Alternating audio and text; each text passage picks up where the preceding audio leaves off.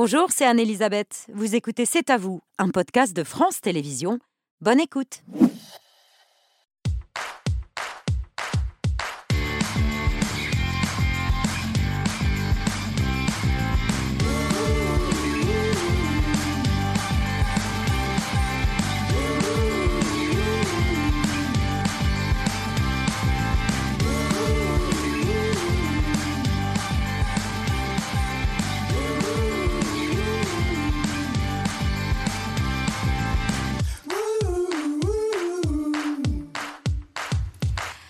Bonsoir, bienvenue dans C'est à vous en direct jusqu'à 21h pour toute l'actualité de ce mercredi 13 septembre avec l'équipe de C'est à vous, Aurélie, Patrick, Mohamed et Laurent.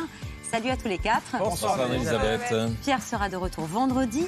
On l'embrasse. Aurélie, votre choix de l'actu ce soir Un sommet en Russie entre deux paréas, Kim Jong-un et Vladimir Poutine, qui pourrait tourner à l'avantage du Nord-Coréen. On en parle avec la grande reporter, chroniqueuse au magazine L'Express, Marion Van Rentergem, qui sera dans un instant sur notre plateau. Mohamed, votre story ce soir. Le gouvernement demande à Apple de retirer tous ses iPhone 12 du marché pour des raisons de santé publique. Les utilisateurs français s'inquiètent. Patrick, votre édito? Je vous parle de l'impact économique de l'immigration. Il y a des études contradictoires qui circulent sur ce sujet et des controverses intéressantes, évidemment, qui vont nourrir le débat public. On en parle avec le ministre délégué chargé de l'industrie, Roland Lescure. Bonsoir. Bonsoir. Merci de votre présence ce soir, alors que vous êtes persuadé, vous, que la réindustrialisation de la France ne se fera pas justement sans l'apport de l'immigration. Laurent dans le 5 sur 5. On va revenir sur cette multiplication de cas de botulisme. Une jeune femme est, est morte, une dizaine de personnes à l'hôpital. Ils ont tous mangé des sardines en conserve maison dans un restaurant à Bordeaux. Les autorités sanitaires sonnent l'alerte. Après 20h, nos invités, Yvan Attal, Noémie Vlovski, qui sont réunis sur scène à partir de demain au Théâtre Antoine. Ils jouent un couple qui passe sa vie à s'engueuler et qui sont filmés en permanence par des caméras de surveillance dans leur cuisine. Et puis Youssou N'Dour, lui, sera sur la scène du Châtelet à partir du 20 septembre. Il nous parle de son projet. Le dîner préparé ce soir par notre chef, présent toute la semaine aux commandes des cuisines de C'est à vous, c'est Senda David Wagena. Il est aux côtés de Bertrand Chameroy. Salut à tous les deux. Salut Babette, bonsoir. Euh, juste beaucoup de messages de téléspectateurs euh, concernant la pièce d'Ivan Attal. Euh, c'est un énorme plagiat, il faut le dire, puisque des personnes qui s'engueulent dans une cuisine sur un plateau, ça existe depuis des années. Ça s'appelle Patrick Cohen et Babette Lemoyne. Je mets les avocats sur le coup et on règle ça. Au menu On n'a pas des dialogues aussi ciselés que la pièce écrite par Sébastien Thierry. Parfois, c'est bien. Je confirme. Si, si, quand même, Ah bah, quand Patrick gars. dit Oh, c'est pas mal. Menu du soir, euh, chef. Alors, euh, merci Bertrand. Euh, ce soir, on va quitter l'Asie du Sud-Est avec un tataki de bœuf. On passe par le Sahel avec un jus de tamarin et on va finir en France, ça c'est à vous, avec une poêlée de champignons pleurotes. Génial. Merci Voilà. beaucoup. Bonne émission. Merci. Merci à tous les deux. À tout à l'heure. Tout de suite, l'édito de Patrick Cohen.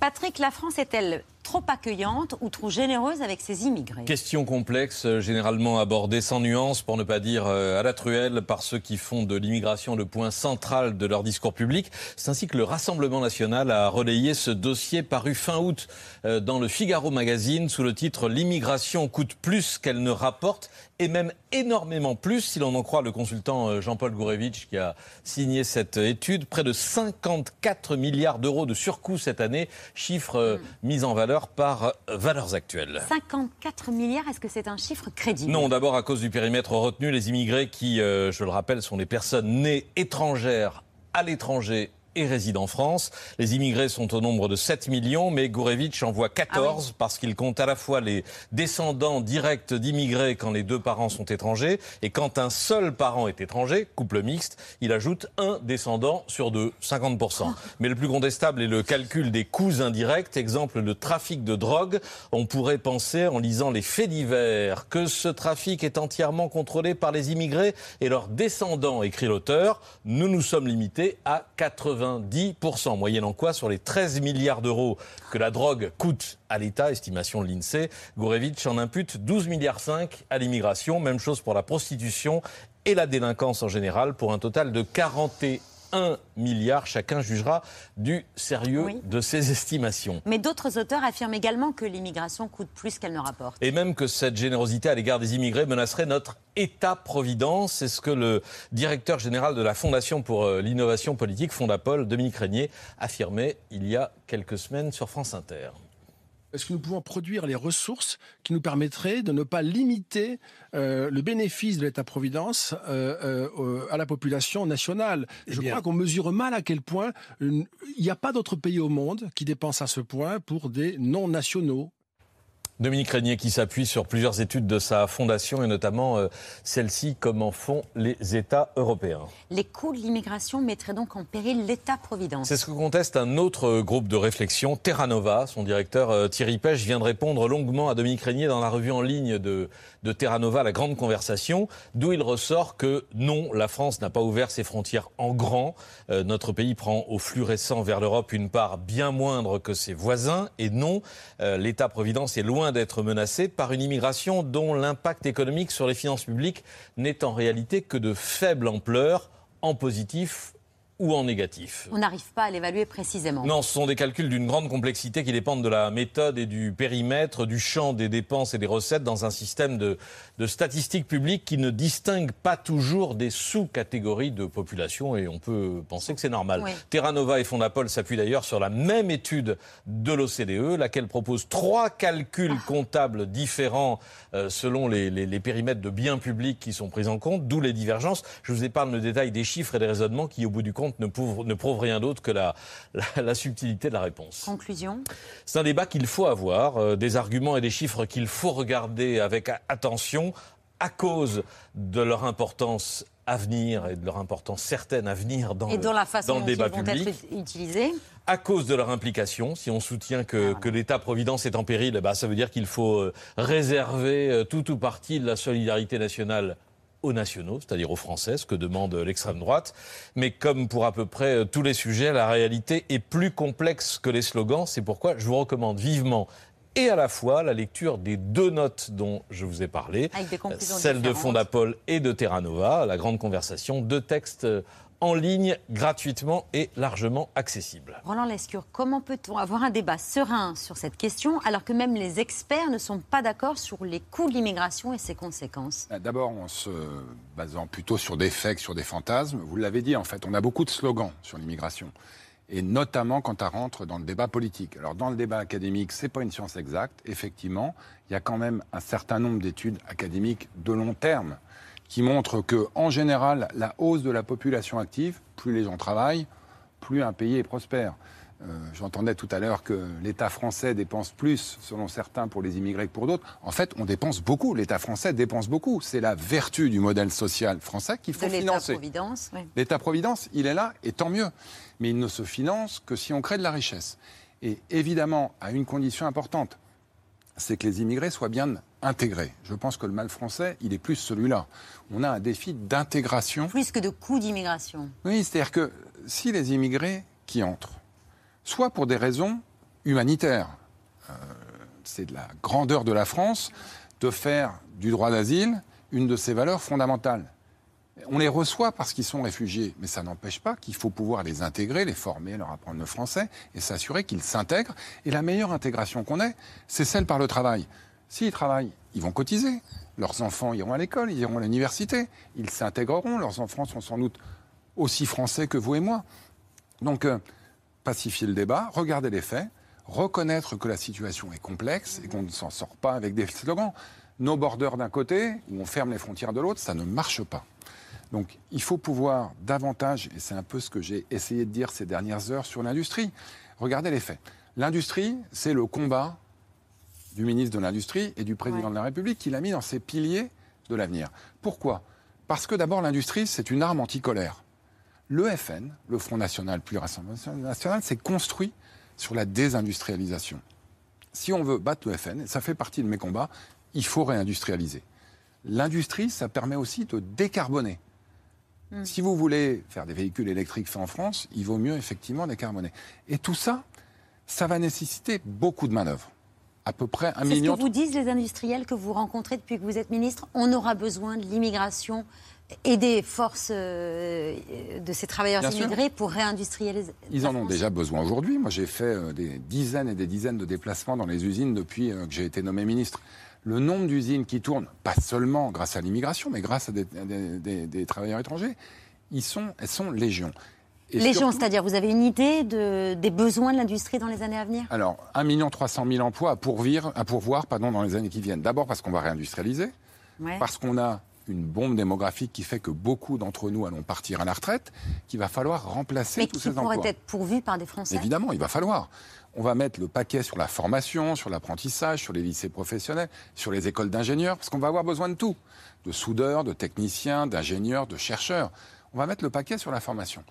Et si on arrive à former un million de personnes dans l'industrie, on a créé 100 000 emplois ces six dernières années dans l'industrie. hein. Là, si on arrive à en créer un million, il faudra encore en trouver 300 000.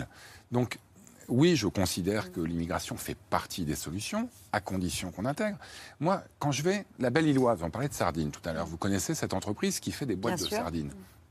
Eux-mêmes nous disent, et c'est assez intéressant, c'est à peu près le seul chef d'entreprise qui ose le dire publiquement. En général, les chefs d'entreprise sont assez timides là-dessus. Ils me le disent quand je les vois, ils ne disent pas sur le plateau. Ils craignent une certaine forme de, euh, de mise à l'index parce que l'immigration, c'est un grand tabou. Donc merci de mettre ça euh, au débat et j'espère que le débat parlementaire va nous permettre d'aller jusqu'au bout. Ils ont peur d'être montrés du doigt comme participants au fantasme, aux vagues, à l'invasion, etc. Donc, La, la, Belle Illoise, ils disent oui, on en a besoin. À condition, par exemple, qu'on les forme en français. Donc, ils leur apprennent les métiers de l'industrie agroalimentaire. Franchement, mettre des sardines en boîte, c'est pas un travail très facile. Donc, aujourd'hui, il n'y a pas beaucoup de Français qui souhaitent le faire. Et il y a des réfugiés légaux qui souhaitent le faire. Donc, ils leur apprennent le métier, mais ils leur apprennent aussi le français. De manière à ce que ben, ces réfugiés puissent s'intégrer davantage chez nous.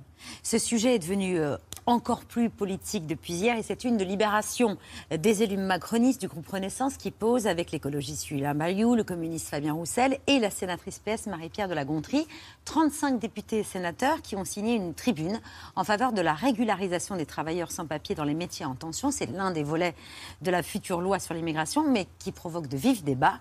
Régulièrement adversaires au Parlement, ils ont décidé de mener le combat ensemble.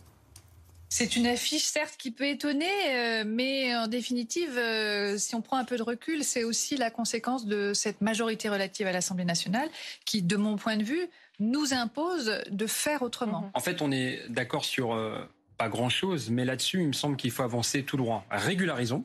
Si le gouvernement ne le fait pas, nous prendrons notre, responsabilité avec une initiative transpartisane. Si jamais l'exécutif retire de ce texte l'article 3 sur la régularisation de la main-d'œuvre sans papier, vous voterez contre? Je fais pas de chantage, mais par contre, j'ai quelques exigences et celle-là en fait partie. Donc vous voterez contre? Ça en fait partie de mes exigences. Si vous n'étiez pas ministre, cette tribune, vous l'auriez signée sans hésiter?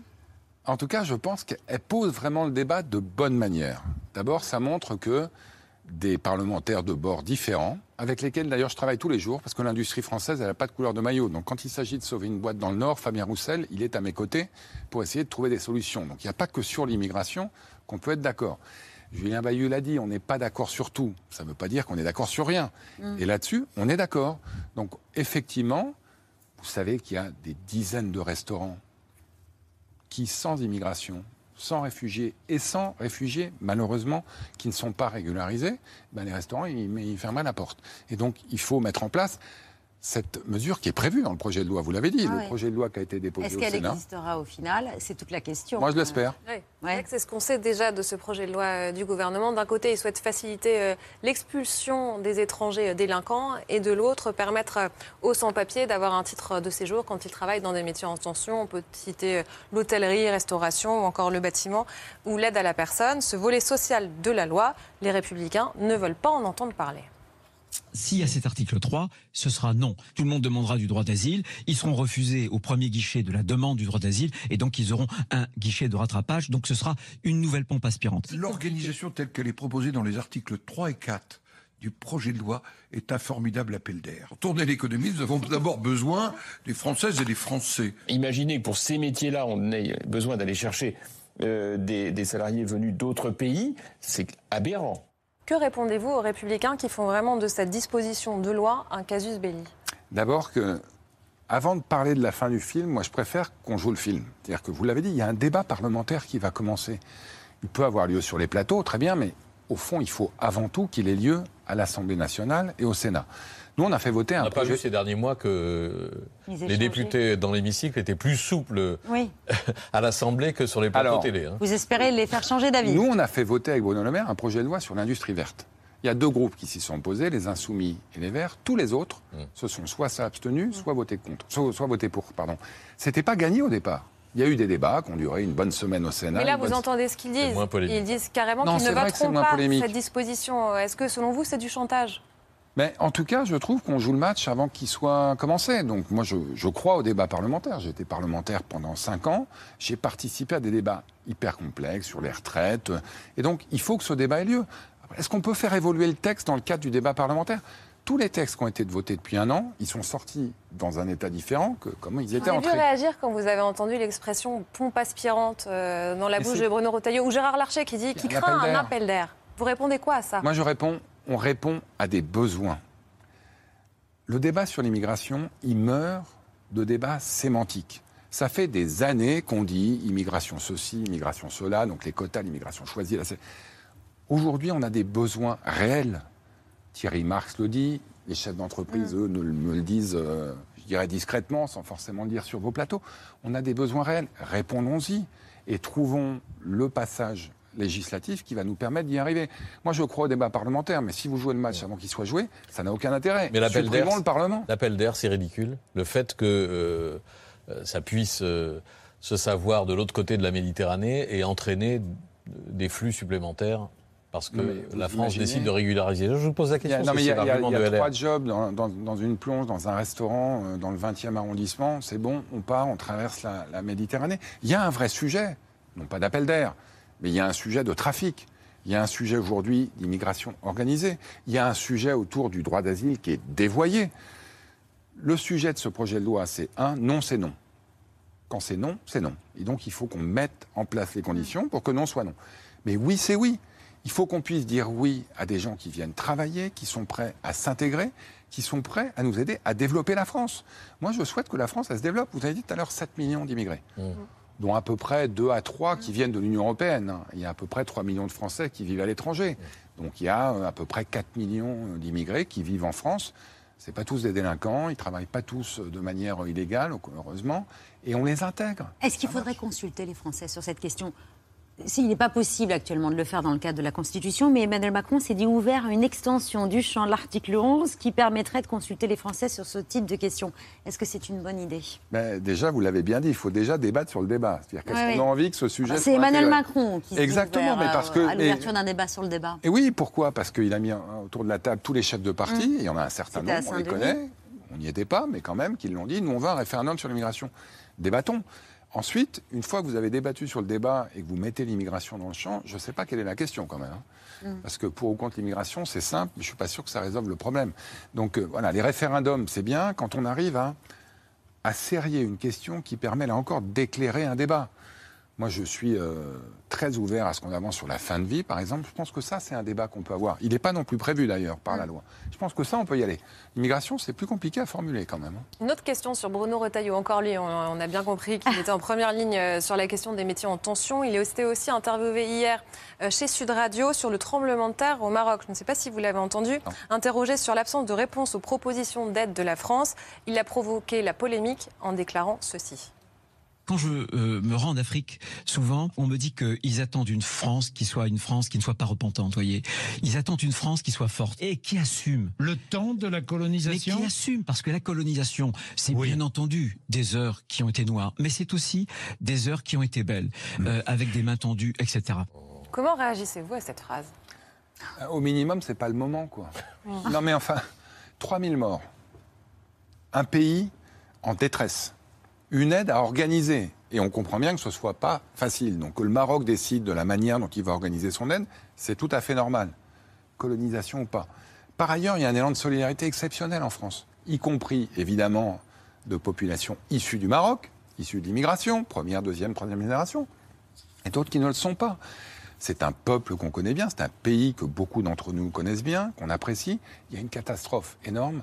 On les aide, ils s'organisent, on les appuie. Franchement, ce genre de polémique, pour moi, c'est vraiment extrêmement déplacé, indépendamment de ce que je pense du fond.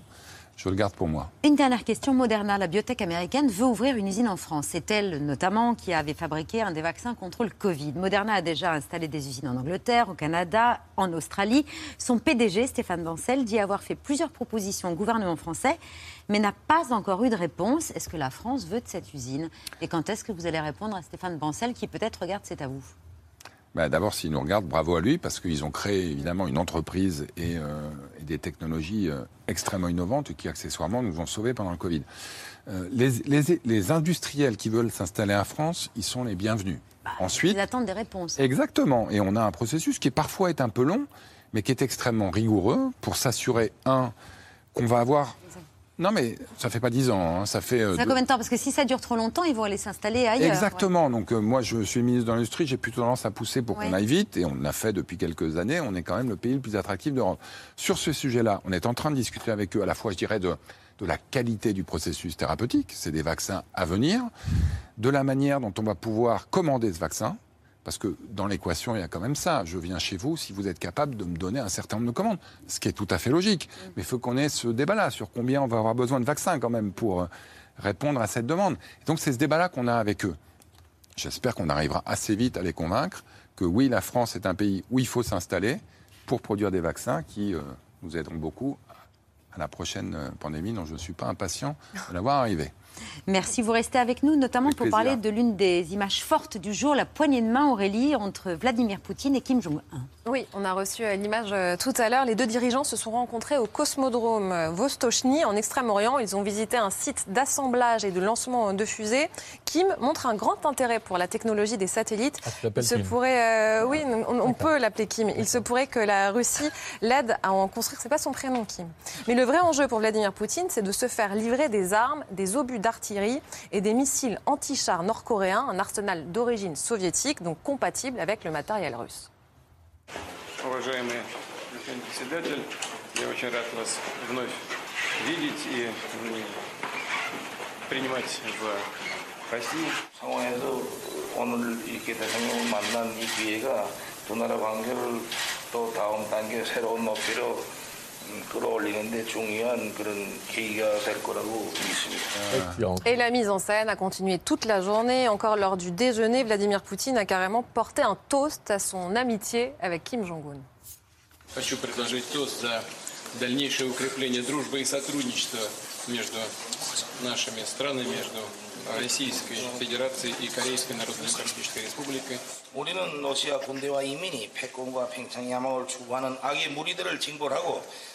안정적인 발전 환경을 마련하기 위한 정의의 싸움에서 반드시 위대한 승리를 쟁취하리라고 확신합니다.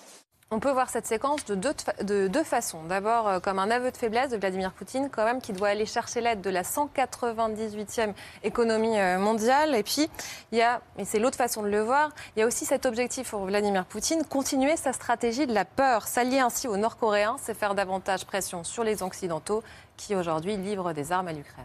Bonsoir Marion Van Rentergem. Bonsoir. Grand reporter, chroniqueuse, notamment au magazine L'Express. On va parler dans un instant de votre euh, livre qui sort demain aux éditions Les Arènes, Le piège Nord Stream, ce gazoduc russe. Euh, vous dites que c'est à la fois un monstre marin et le cheval de Troie de Poutine dans cette guerre en Ukraine. Euh, mais d'abord, cette rencontre-là entre euh, Vladimir Poutine et Kim Jong-un, c'est un peu les deux méchants euh, d'un film de James Bond. Quoi. C'est sûr que ça fait son effet de voir deux dictateurs qui possèdent la bombe atomique côte à côte. Ça ne présage pas du meilleur, mais je pense, au-delà de- du message envoyé au monde, il y a un, un danger réel d'un réapprovisionnement militaire en armement de la Russie par la Corée du Nord. Qui pourrait être décisif? Ça, je, je ne sais pas si c'est un game turner, comme on- un wall turner, comme on dit, je ne peux pas le mesurer, mais en revanche, ça n'est pas rien, ça n'est pas insignifiant certainement, d'autant plus que la Corée du Nord avait été fournie et entraînée par euh, l'Union soviétique, donc euh, ils ont des armes qui sont compatibles et utilisables facilement par les Russes. Il met en scène cette rencontre, Vladimir Poutine, mais il dit aussi au monde entier qu'il est euh, aussi faible, enfin il est quasiment faible et obligé d'aller quémander de l'aide à la Corée du Nord. Je ne suis pas sûre qu'ils le vivent euh, comme un aveu de faiblesse, même si c'en est un d'une certaine manière. Mais malgré tout, euh, le Sud global euh, grandit, l'Occident n'est pas en position de, de force absolue, il est plutôt en position de force régressive. Et c'est toujours un allié de plus, et c'est un allié dangereux, incontrôlable, qui n'est ami de personne. Et malgré tout, l'effet est là.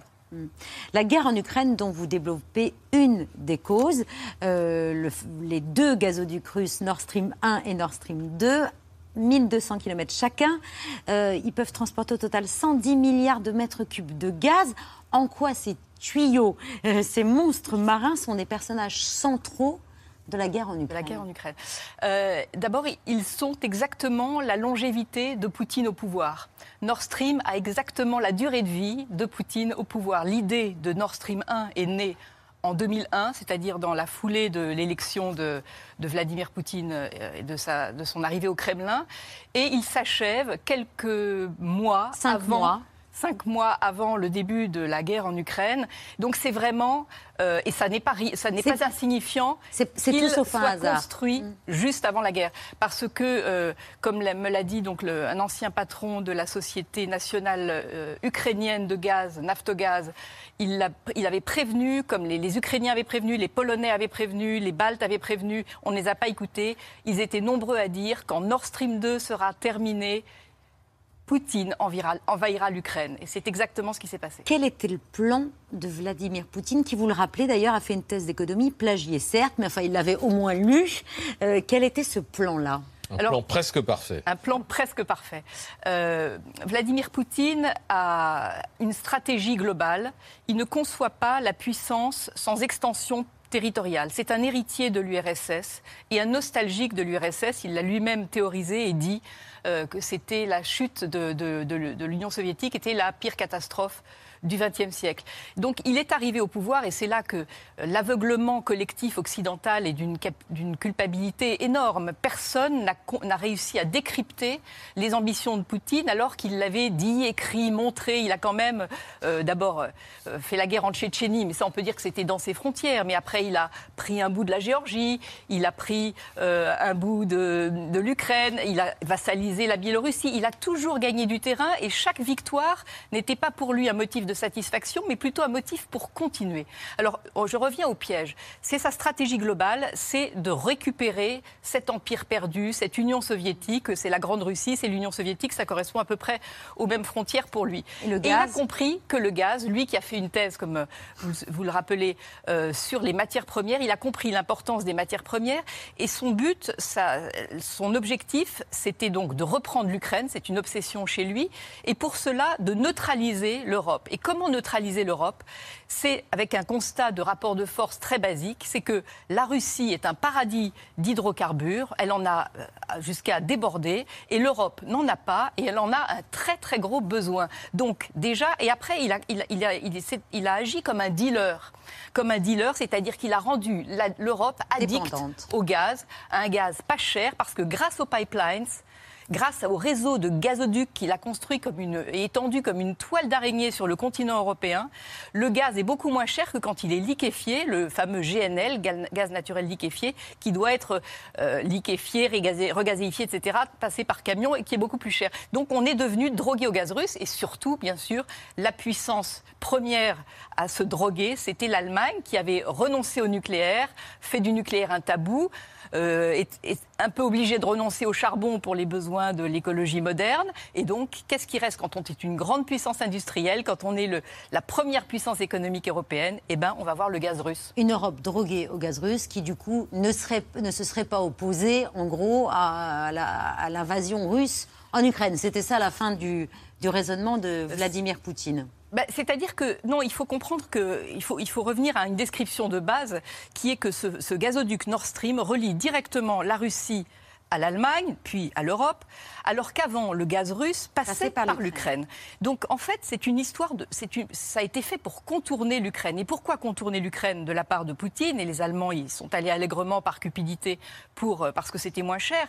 C'est d'une part de priver l'Ukraine de, de sa redevance, du, du- du transit du de gaz, passage, des ouais. droits de passage, mais surtout, ça rend l'Ukraine inutile. Ça la prive de son bouclier stratégique. Parce que quand Poutine avait besoin de l'Ukraine pour servir, et Gazprom a toujours très bien honoré ses, ses- honoré ses contrats avec ses clients, ils ont toujours servi en gaz.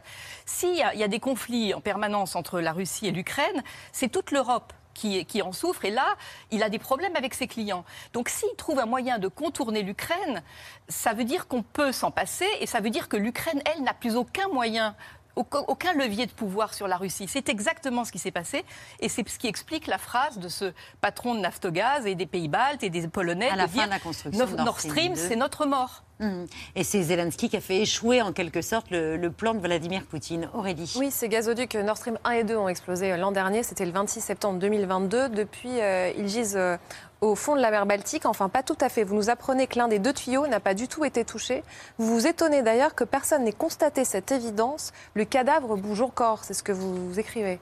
C'est très important. C'est que de, de tout ce que. Il y, a- il y a énormément d'enquêtes.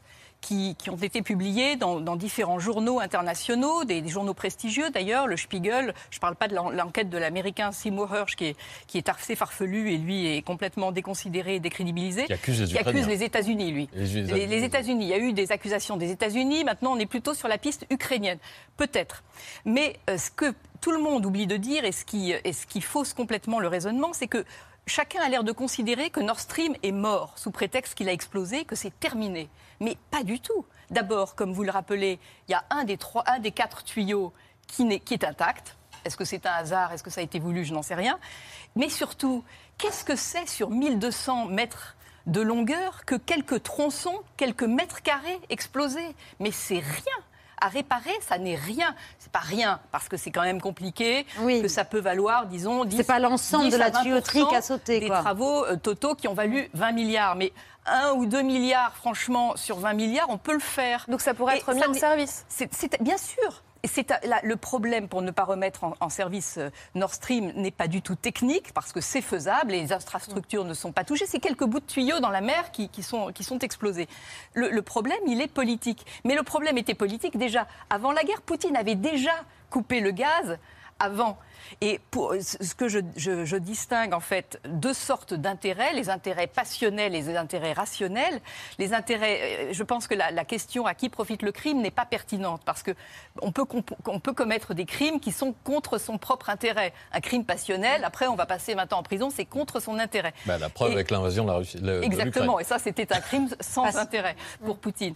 Donc en fait la passion domine. Donc, il peut y avoir des crimes passionnels et je n'exclus pas la piste ukrainienne parce que par passion, par détestation de ce tuyau, par haine, il peut très bien y avoir un commando ukrainien qui a décidé de faire péter le gazoduc. Mais les intérêts passionnels, tout le monde en a. Les États-Unis ont des intérêts passionnels, les Ukrainiens ont des intérêts passionnels, les Polonais, tout le monde en a. En revanche, les intérêts rationnels, c'est-à-dire à qui profite rationnellement le crime, il y a un seul pays qui l'a, c'est la Russie. Pourquoi? Parce que d'abord, les tuyaux ont explosé à un moment où Poutine annexait les quatre, terri- les quatre, euh, do- les quatre oblasts, euh, Donbass, Donbass. etc. Il avait besoin de montrer, c'était une extension de la guerre, il a montré à quel point il manipulait, il pouvait manier la guerre, il aurait, je fais du, je mets du conditionnel parce que c'est pas forcément les Russes, encore une fois, pour des raisons Oui. passionnelles. Il aurait euh, montré, exposé au monde la vulnérabilité d'une zone qui est une zone de l'OTAN, Elle est bordée par huit, huit pays de l'OTAN, la mer Baltique. D'autre part, et c'est un intérêt encore plus fort qu'il aurait, c'est qu'il doit de l'argent parce qu'il avait coupé le gaz. Il n'a pas fourni ses clients. Il doit de l'argent et euh, le cas de force majeure d'une explosion le dédouane de payer ce qu'il devrait à ses clients non fournis, ce qui est une petite somme euh, rondelette. Comme une fausse déclaration Donc, en à l'assurance. L'intérêt rationnel est de ce côté, je précise et j'insiste, ça ne veut pas dire que ce sont les Russes qui ont fait le coup et je pense qu'on ne le saura jamais. Ce piège euh, Nord Stream, et vous le montrez euh, parfaitement, ce piège n'aurait pas pu être armé euh, sans la complicité, sans des complices de ce côté-ci du continent et au premier rang de ces complices pour ce gazoduc qui, vous l'avez rappelé, a été bâti directement entre la Russie et l'Allemagne, eh bien, on trouve le prédécesseur de Merkel, Gerhard Schröder. En 2005, il perd euh, les élections, euh, de très peu d'ailleurs, face à Merkel. Il perd pas une seconde pour prendre part, pour euh, rentrer au conseil d'administration de, de Nord Stream. Il devient un agent d'influence de classe internationale pour Poutine. Et on le voit dans cette archive de novembre 2006. Je crois qu'on peut lui faire confiance. Il a engagé la Russie sur la bonne voie, sur la voie de la démocratie. On ne peut pas juger la Russie uniquement en fonction de la Tchétchénie ou de l'action des organisations non gouvernementales. Ce serait une erreur. Schröder qui s'est euh, considérablement euh, enrichi, évidemment, avec cette participation au conseil d'administration de Nord Stream. Vous, vous le qual- qualifiez de, de pourriture politique? Je crois que j'ai dit ça ce matin à la radio. Caricature si de la pourriture mais- politique, oui. Oui, oui. Euh, oui, bah c'est vrai que c'est un, ça a choqué même les Allemands, car euh, avant même, son, son- de, avant même de, de quitter la chancellerie, il signe un accord avec Poutine pour devenir président du conseil d'administration de Nord Stream, euh, une compagnie quand même d'un État euh, qui n'est pas, euh, qui ne veut pas forcément du bien. Alors à l'époque, je me souviens bien que Poutine n'était pas le Poutine d'aujourd'hui, mais malgré tout, il avait quand même ceux- les, les observateurs fins pouvaient, et il y a beaucoup de gens qui ont vu qui il était. Donc euh, il fallait vraiment être, vouloir être aveugle pour ne pas le voir. Et il s'en va donc dans les bras de l'ennemi. Je dis que c'est le trophée du diable, et c'est le fruit d'une, d'une, comment dire, d'une opération extrêmement habile de la part de Poutine, qui n'a pas oublié d'où il venait, qu'il est un agent du KGB. euh, un agent recruteur et qui sait parfait- parfaitement comment repérer les failles, les faiblesses, les vulnérabilités et séduire. Et ça n'est pas que par l'argent. Non, mais il aime l'argent. Il, a besoin d'argent. Schröder était un client idéal Il a- parce qu'il adore Il a fait l'argent. combien de mariages, euh, Kat Il s'est marié, on l'appelle Monsieur. Alors, il y a un lien entre le mariage et l'amour de l'argent. Non. Ah bah si, je l'ai lu dans votre... euh, Non Mais quel est le rapport Non, il n'a Il n'a pas pas le lien. forcément épousé des Ah bon, riches. non, non, non. Non, non, il n'a pas épousé des riches, non, non, mais... C'est- mais non, mais- Patrick sous-entend que pour se marier quatre fois, il faut avoir de quoi. Non, euh, non, mais avancer. chaque, fois- à chaque divorce, ça fait des pensions alimentaires. Ah, mais- ah, oui, ah, c'est dans ce sens-là. Oui, pardon, je croyais que se marier bah pour non. avoir de l'argent. Non, il a un gros besoin d'argent Voilà, parce qu'il bah a des c'est- pensions bah c'est bien alimentaires. ce que j'ai lu. Je l'ai écrit, en effet. Voilà. Merci beaucoup, Marion von Rentergem. Euh, le piège Nord Stream, c'est apparaître demain, le 14 septembre. Vous l'obtenez ce soir en Merci exclusivité, monsieur le ministre. Euh, vous, restez, vous restez avec nous Oui, c'est passionnant. C'est l'heure de la story de Mohamed Bouafsi. Le mariage, ça coûte. Mohamed, dans votre story, le gouvernement français s'attaque à Apple. Oui, c'est une nouvelle qui tombe au plus euh, mauvais moment euh, pour le géant américain. Hier soir, Apple présentait en grande pompe son nouvel iPhone 15 depuis euh, Cupertino aux États-Unis. Au même moment, en France, c'est le hic pour la marque à la pomme qui va devoir faire attention, attention.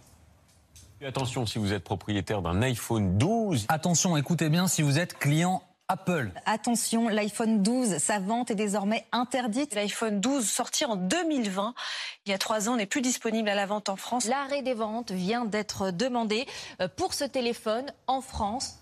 Depuis un an, l'Agence nationale des fréquences enquêtait sur le modèle de l'iPhone 12, qui était le premier modèle à bénéficier de la technologie 5G. L'agence française reproche à ce téléphone de transporter trop d'ondes électromagnétiques absorbées par le corps humain. En France, leur valeur réglementaire est fixée à 4 watts par kilo. Sur l'iPhone 12, la valeur mesurée était de 5,74 watts. C'est ce dépassement qui lui vaut d'être retiré du marché français depuis hier. Mais le gouvernement français laisse du temps à Apple pour corriger le tir. Apple a 15 jours pour répondre à la mise en demeure de l'Agence nationale euh, des fréquences et lui dire comment elle va mettre en place cette euh, mise à jour logicielle. Si Apple refusait de faire cette mise à jour, alors je me réserve la possibilité de faire usage euh, de mes pouvoirs de police des fréquences et leur donner le rappel de ces téléphones. Apple a réagi en rappelant que son téléphone était certifié par plusieurs organismes internationaux et reconnu conforme dans le monde. L'entreprise américaine conteste cette décision. En France, l'iPhone 12 a été l'un des téléphones les plus vendus grâce à sa fonctionnalité nouvelle, la 5G. Sur le marché de la seconde main, il est toujours euh, très plébiscité, pardon. Patrick en a un. Babette, vous en avez un Oui, aussi, iPhone 12. monsieur le ministre. Roland Lescure aussi. Benjamin Delmas et Salomé Delattre ont demandé aux Français s'ils étaient inquiets. Je trouve ça euh, étonnant quand même qu'après tant d'années euh, de commercialisation de cet iPhone, euh, on en arrive à des décisions comme ça euh, graves et tardives en fait. Donc euh, c'est un peu inquiétant. Ça peut, euh, je sais pas, peut-être créer un problème au niveau du cerveau, quelque chose comme ça. Ça me fait peur. Je vais pas être finir avec euh, un truc dans la tête ou euh, finissant comme un zombie. Je suis pas terrorisé euh, par le sujet. Bon, mais en fait, ça mérite euh, de prendre certaines précautions. S'il a été retiré, il doit y avoir de bonnes raisons, j'imagine. Bon, après, rentrer avec tous les trucs qui sont cancérigènes ou même toutes les ondes, tout ça, pour moi, ça n'a pas vraiment d'importance pour moi. J'ai tout le temps dans ma poche, ouais. Et en sachant ça alors? Bah, je vais le jeter à la poubelle, là, précisément. Sérieux? Ces dernières heures, le gouvernement et la NFR, l'Agence nationale des fréquences, ont donc demandé à Apple de procéder à une mise à jour corrective pour les modèles vendus, tout en rappelant qu'il n'y avait pas de danger important pour les utilisateurs, comme nous l'explique le journaliste technologie Raphaël Grabli. Il ne faut pas avoir peur, euh, déjà parce que la NFR a constaté que l'iPhone euh, 12 euh, dépassait le seuil euh, autorisé il y a à peu près un an, donc s'il y avait vraiment une urgence, on l'aurait appris probablement un petit peu plus tôt, d'autant plus qu'on parle encore une fois de tests dans le pire cas, dans la pire situation, lorsque l'iPhone ne capte absolument pas et qu'il va émettre le maximum d'ondes. Quand on utilise un smartphone, on est très rarement, voire quasiment jamais exposé au niveau euh, d'émissions maximales tels qu'ils sont calculés en laboratoire par la NFR. Après, on peut avoir des réflexes très simples, euh, par exemple le mettre en mode avion avant de le mettre dans sa poche. À ce moment-là, on est tranquille. Pas besoin de jeter son téléphone, Babette, Patrick, vous pouvez le garder euh, pour l'instant. Bon, dans tout ce marasme, il y a une bonne nouvelle. Apple a annoncé l'installation des prises USB-C universelles sur ses euh, nouveaux téléphones. C'est fini euh, les galères pour trouver un chargeur en famille ou chez des amis. Une petite révolution qui va donc ravir les Français. Et pour ça, il faut racheter un nouveau téléphone Bah, non, Ah ouais, acheter d'accord. des prises. euh. Ah non, racheter surtout un nouveau téléphone. Ah ouais. L'iPhone Ah oui. 15 qui va sortir euh, Bah oui, à partir de la semaine après, prochaine. après, tu rachètes des prises. Et des prises. Roland Lescure, est-ce que le gouvernement peut vraiment faire plier des grands groupes comme Apple ou on est encore loin du compte? Alors oui, on peut, mais déjà sur euh, le sujet dont vous parlez là, je veux quand même rassurer tout le monde. Le 5,7 qui dépasse le 4, la limite, on est bien en dessous de tous les niveaux que les scientifiques disent potentiellement dangereux. Donc on n'est pas sur un sujet, de danger aujourd'hui, mais on dépasse la limite qui est extrêmement conservatrice, tant mieux, on est tous protégés. Ben, quand on dépasse la limite, on dépasse la limite, et du coup le gendarme passe et dit vous retirez les téléphones à la vente, et surtout pour tous ceux qui existent aujourd'hui, vous faites une mise à jour de manière à revenir en dessous de la limite. Apple conteste cette décision. Ils ont 15 jours pour nous en Et convaincre. qu'est-ce qui se passe s'ils le font pas Ben, Si- On peut être amené à, à, à rendre nos téléphones. numéros. Donc, ah oui. on n'est pas là, hein, loin de là, mais s'il faut aller jusque-là, on ira, on peut, je vois déjà qu'il y a des preneurs. Sur est-ce qu'on peut faire plier Apple? Bah oui, on peut. Et, et est-ce qu'on peut faire plier les géants numériques? On l'a déjà fait. L'Europe, c'est pas le paradis pour les géants de la Silicon Valley sur la régulation, sur la protection des données individuelles, sur euh, la protection des, des secrets qu'on porte tous euh, parfois euh, près de notre cœur et donc pas loin de notre téléphone. L'Europe est mieux disante que qui que ce soit au monde. Sur les impôts, on a introduit un impôt minimal sur les profits alors qu'ils payaient zéro impôt en France. Donc oui, on peut les faire plier. C'est pas facile, hein, donc faut Oui. être euh, un peu ferme, Et on si jamais il faut rappeler, il faut rendre euh, nos iPhones dans 15 jours, c'est le gouvernement qui nous en paye un nouveau? Ah non, ce sera plutôt la personne dont on parlait tout à l'heure, là, Cupertino. On rappelle quand même qu'il ne faut pas dormir à côté du téléphone la nuit, c'est quand même mauvais pour la santé. Le 12, le 15 ou les autres d'ailleurs, Samsung ou iPhone. Tous les autres. Ok, on a fait le tour de la question. C'est l'heure du 5 sur 5 de Laurent Sénéchal.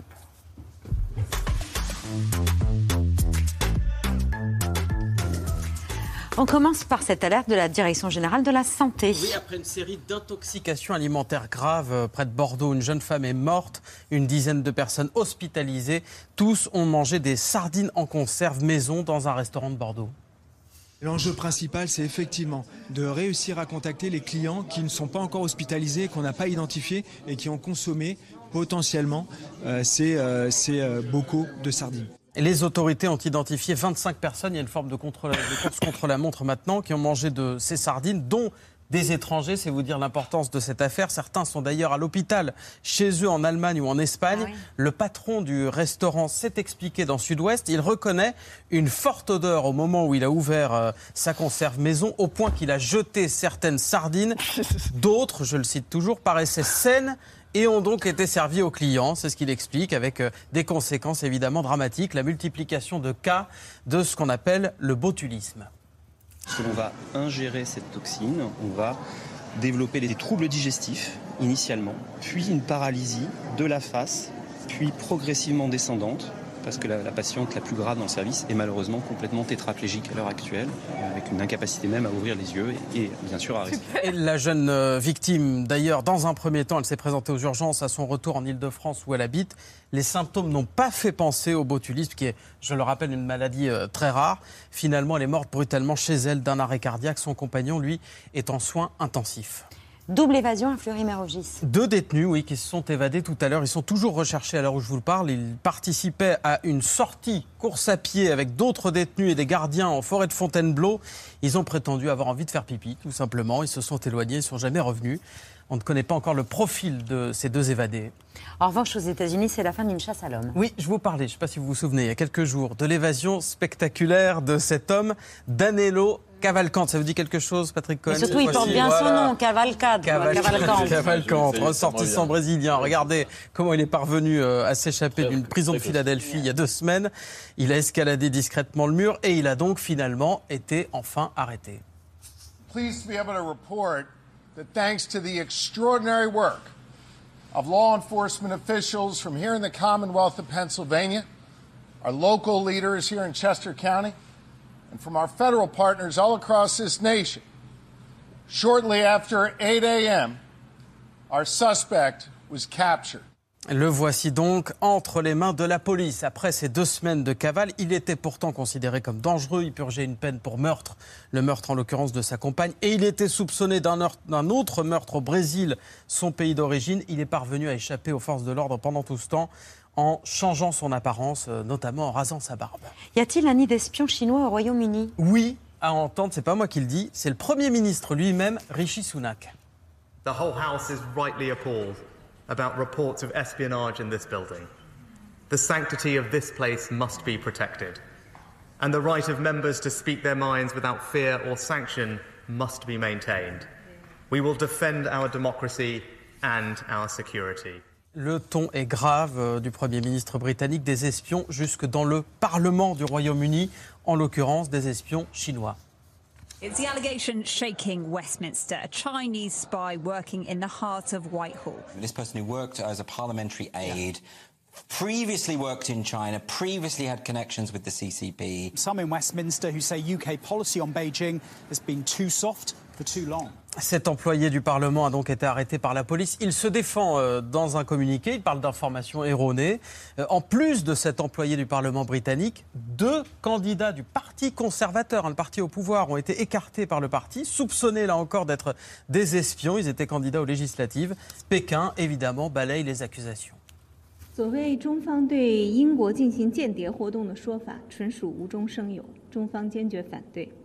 我们敦促英方停止散布虚假信息，停止反华的政治操弄。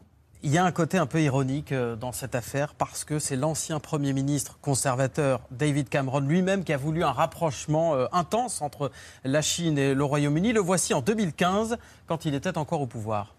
Well, I think this is going to be a very important moment for British Chinese relations, which are in a very good state, something of a golden era in our relationship. Trade is growing, investment is growing, the people to people contact is increasing. Et aujourd'hui, presque en miroir, voici ce que déclare l'actuel Premier ministre, toujours un conservateur, Rishi Sunak.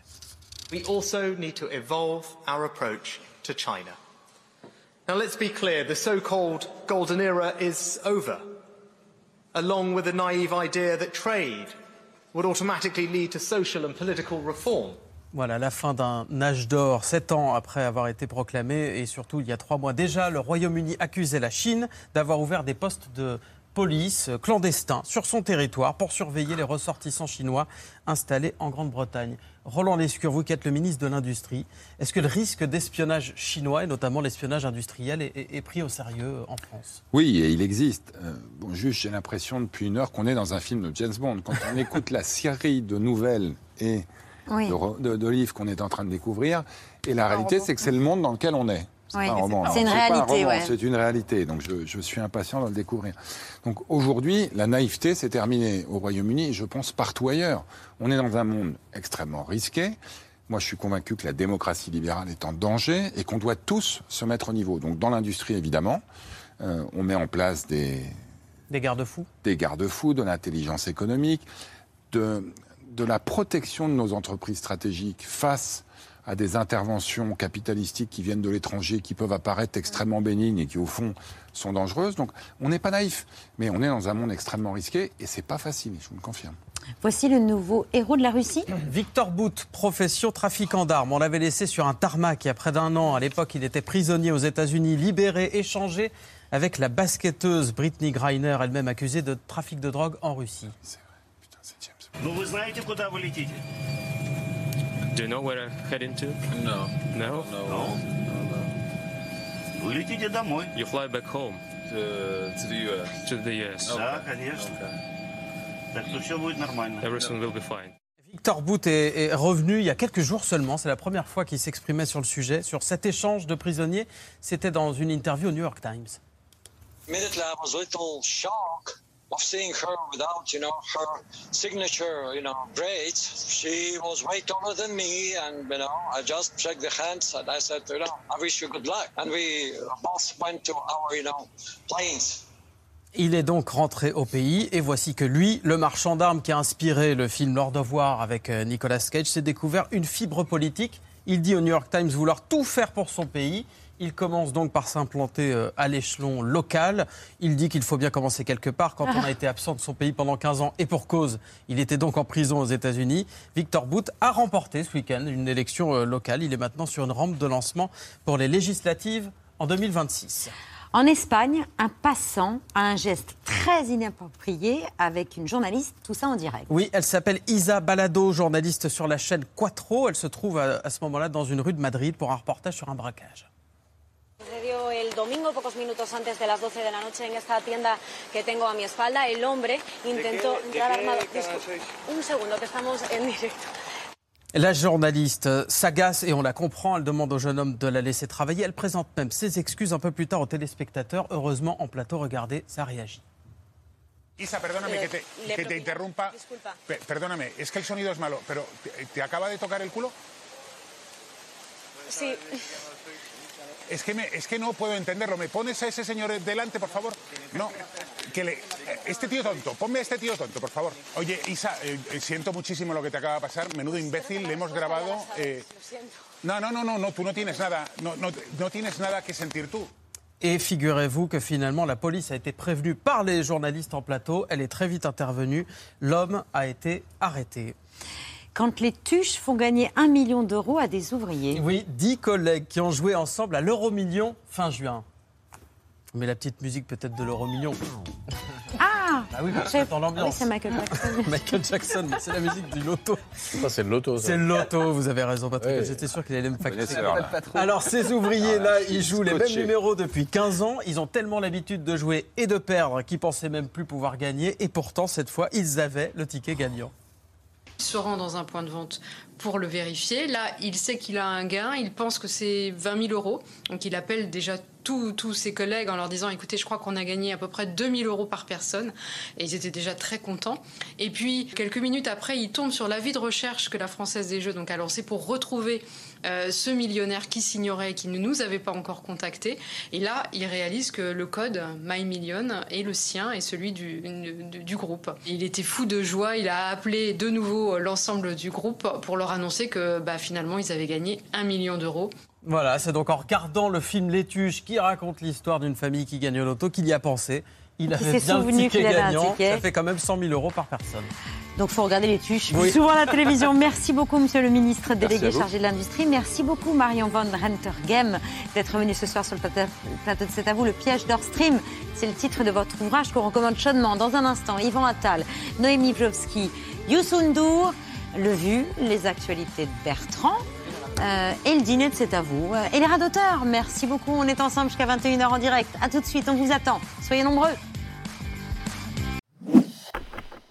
Merci d'avoir écouté ce podcast de France Télévisions. Pour ne rien rater de C'est à vous en audio, vous pouvez vous abonner à tous nos podcasts sur votre plateforme d'écoute favorite dans la rubrique C'est à vous et en vidéo, le replay bien sûr, c'est sur France.tv. À très vite.